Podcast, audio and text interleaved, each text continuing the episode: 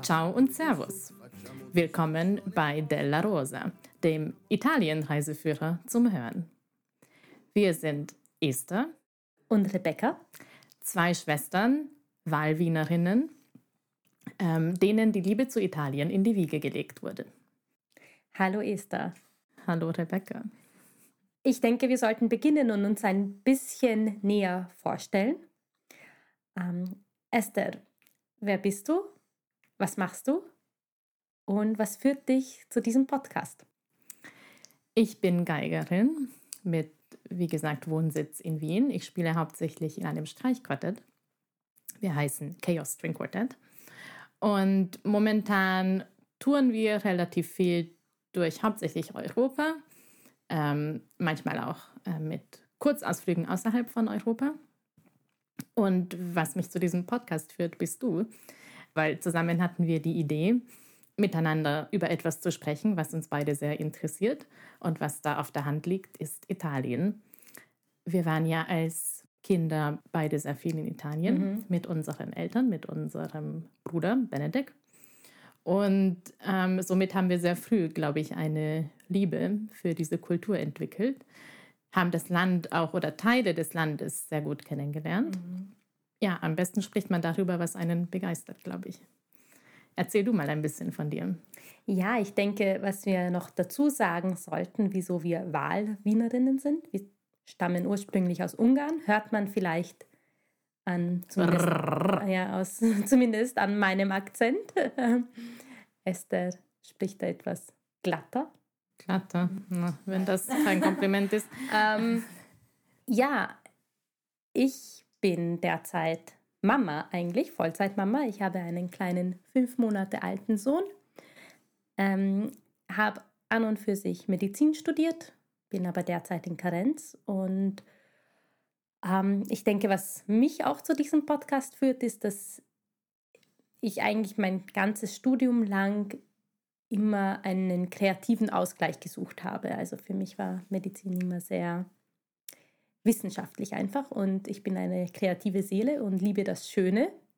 Kann ich und, bezeugen. Ähm, an Schönheit mangelt es in Italien nicht, würde ich mal sagen. Ja, Esther, ähm, in dieser ersten Folge möchten wir ein bisschen eine Einleitung geben, ein bisschen darüber reden, ähm, was uns an Italien begeistert hat, was uns derzeit begeistert und dann einen kleinen Ausblick geben über unseren Podcast. Ich möchte dich gleich fragen, weshalb heißen wir denn Della Rosa? Was, wo, was fällt dir ein, wenn du Della Rosa hörst? Wenn ich an Della Rosa höre, denke ich an ein kleines Apartment in Cavallino, wo wir jahrelang Familienurlaub gemacht haben. Das ist ein kleiner Ort an der Adria, recht touristisch. Sehr nah an Jesolo gelegen, was wahrscheinlich äh, viele kennen. Wo wir jahrelang hingefahren sind, um Standurlaub zu machen. Ich verbinde mit Della Rosa abenteuerliche Aktionen, wo wir Bierdosen aufgestellt haben, um ähm, Räuber Fallen zu bauen. Ich verbinde mit Della Rosa ähm, den Raub von Papas Kreditkarte. Ich verbinde mit Della Rosa Sandburgen bauen, die Entzündung meines Daumens, der dann bei einem Dottore aufgeschnitten wurde. Wie alt warst du da ungefähr? Weißt du das? Wahrscheinlich muss drei herum. Ich hoffe nicht, dass ich länger Daumen gelutscht habe. Ähm, Vielleicht hast du dort entschieden, mal selber Ärztin zu werden. Wer weiß. Ich kann mich zumindest sehr genau an diese Erfahrung erinnern. Ähm, ja, ich verbinde mit Della Rosa ein Piratenschiff namens Jolly Roger. Oh yeah. Und ich verbinde damit, dass ich geweint habe, weil ich das erste Mal nicht mit durfte, weil ich zu klein war und ich dir und Benedikt nur winken durfte und mit unserer Tante damals zu Hause bleiben musste und nicht auf das Piratenschiff mit durfte. Meine erste große Liebe, Capitano Andrea. Ich glaube, er hatte eine Glatze. Ja. Ähm, aber er hatte eine coole Sonnenbrille. Das machte ihn, das machte ihn zu dem Capitano. ich kann mich auch an Calamari-Grillen erinnern. Mhm. Und Polenta essen. Und Polenta essen. auch die erste Ausflüge nach Venedig, was Ja. für uns, glaube ich, beide sehr prägend war, weil, ähm, wie ihr sicher wisst, ist jetzt die Gegend von Jesolo vielleicht ähm, ja, kulturmäßig jetzt nicht die inspirierendste, aber, aber Venedig ist wirklich einen Katzensprung entfernt, wie auch Chioggia, dort waren wir auch. Und wir haben auch Radtouren am Lido ähm, Ja. gemacht. Ähm, sind auch immer wieder dann mit einer Fähre gefahren, das weiß ich auch noch. Hm. Und ja, haben generell unsere erste Begegnung, glaube ich, mit italienischer Kultur, mit der Sprache, mit dem Essen, mit den Menschen dort gehabt.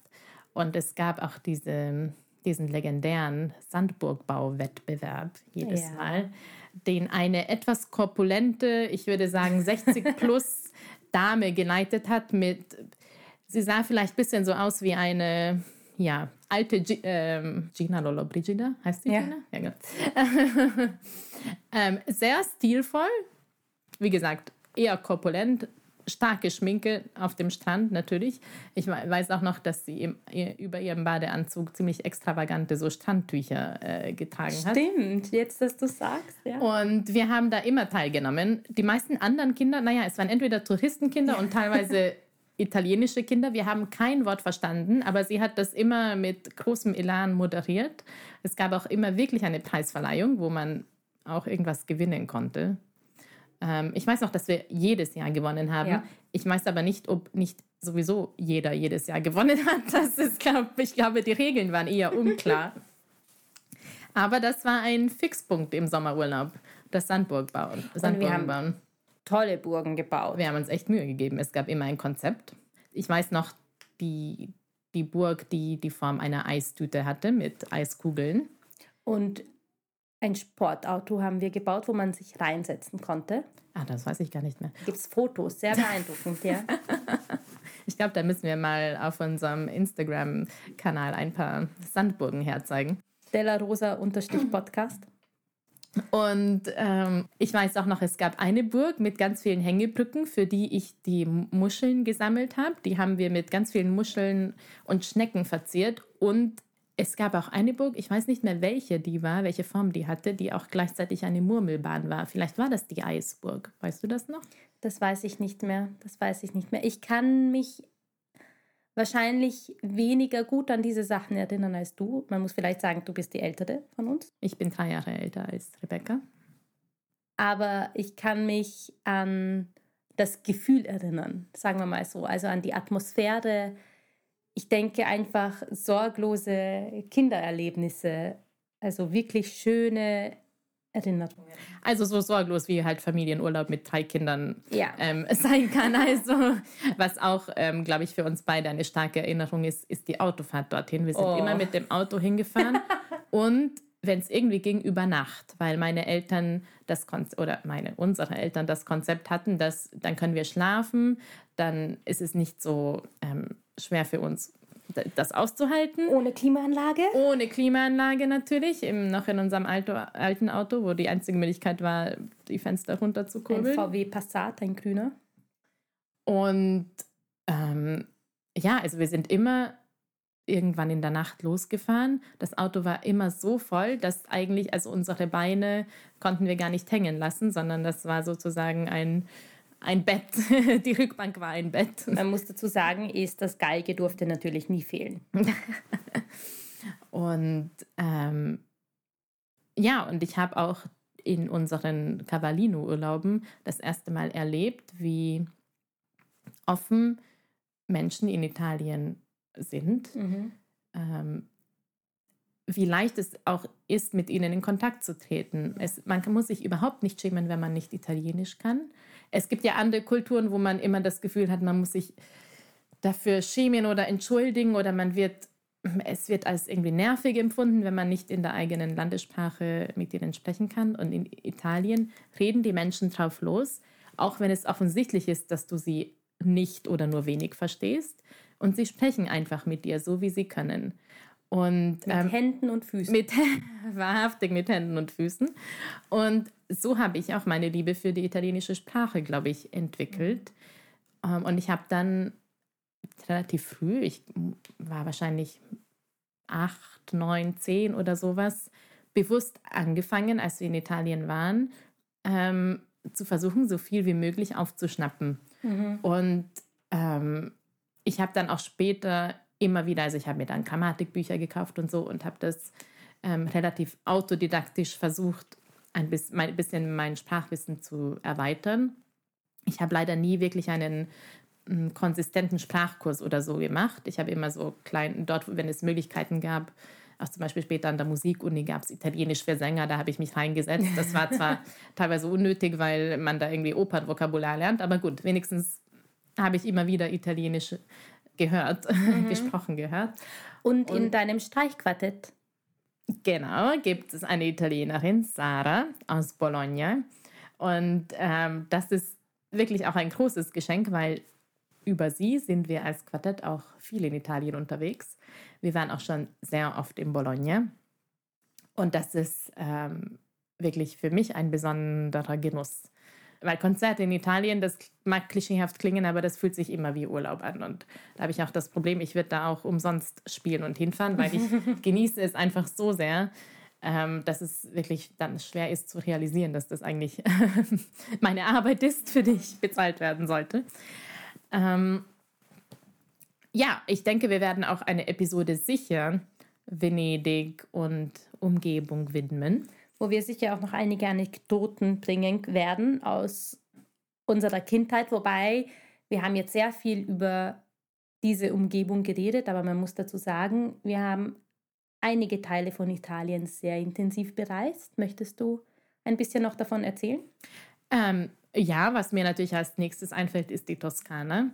Irgendwann haben unsere lieben Eltern ihre, ihr Interesse für die Toskana entdeckt und dann, dann war das das neue Reiseziel, das jährliche Reiseziel, damit auch Umbrien. Also ich glaube, das waren so die Haupturlaubsziele. Ähm, San Marino waren wir auch. San Marino waren wir auch. Also wir haben generell, glaube ich, zwischen Norditalien und Toskana, Umbrien dann auch Zwischenstopps eingelegt, ja. um zielgerichtet bestimmte Sachen anzuschauen. Ähm, in Rom waren wir auch beide. Ich war auch einmal mit unseren Eltern in Rom, aber wir waren auch mit der Schule in Rom. Ähm, ja, also ich glaube, in unserer Kindheit waren das oder Jugend waren das so die Hauptziele. Ähm, ich war dann in den letzten Jahren auch ähm, zum Beispiel in Sizilien letzten Sommer worüber ich auch sehr gerne berichten werde. Und wir werden sicher auch viel über Orte sprechen, wo wir noch nicht waren, aber gerne hin würden. Ja. Wir werden viel über die Geschichte Italiens sprechen. Über die Kultur? Vor allem auch über die Kulturgeschichte, mit Sicherheit. Ähm, wir werden uns thematisch Orte aussuchen, über die wir berichten, erzählen, Empfehlungen abgeben ähm, wo wir waren und wo wir aus persönlicher Erfahrung sprechen können, aber eben auch, wo wir noch nicht waren.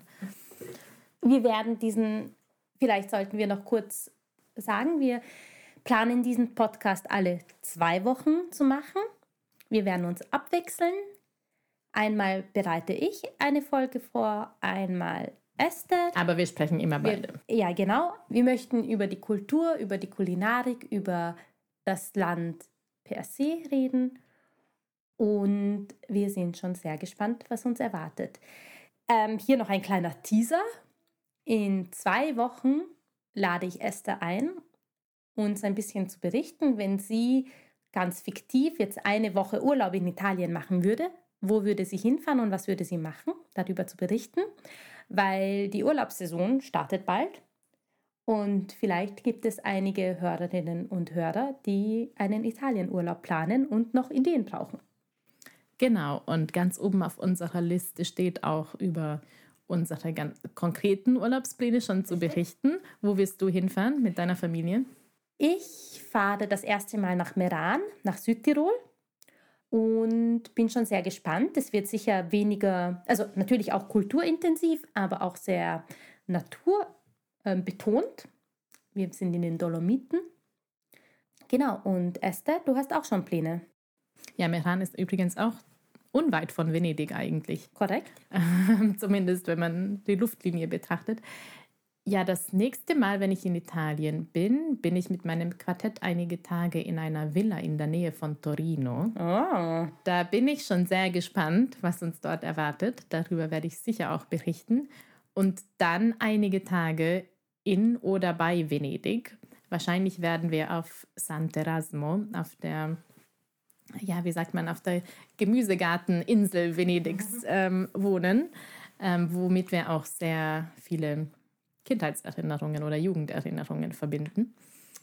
Ähm, und von dort werde ich es mit Sicherheit auch berichten. Ähm, in Venedig war ich in den letzten zwei Jahren oder eigentlich drei Jahren ähm, sehr oft, auch während der Corona-Zeit, was besonders interessant war. Also ich denke, über Venedig werden wir noch ausführlichst sprechen. Und ähm, wohin dann der längere Urlaub geht, das erfahrt ihr in der nächsten Folge. Und somit, ciao Und Papa. und Servus. Servus. Il rumore della festa!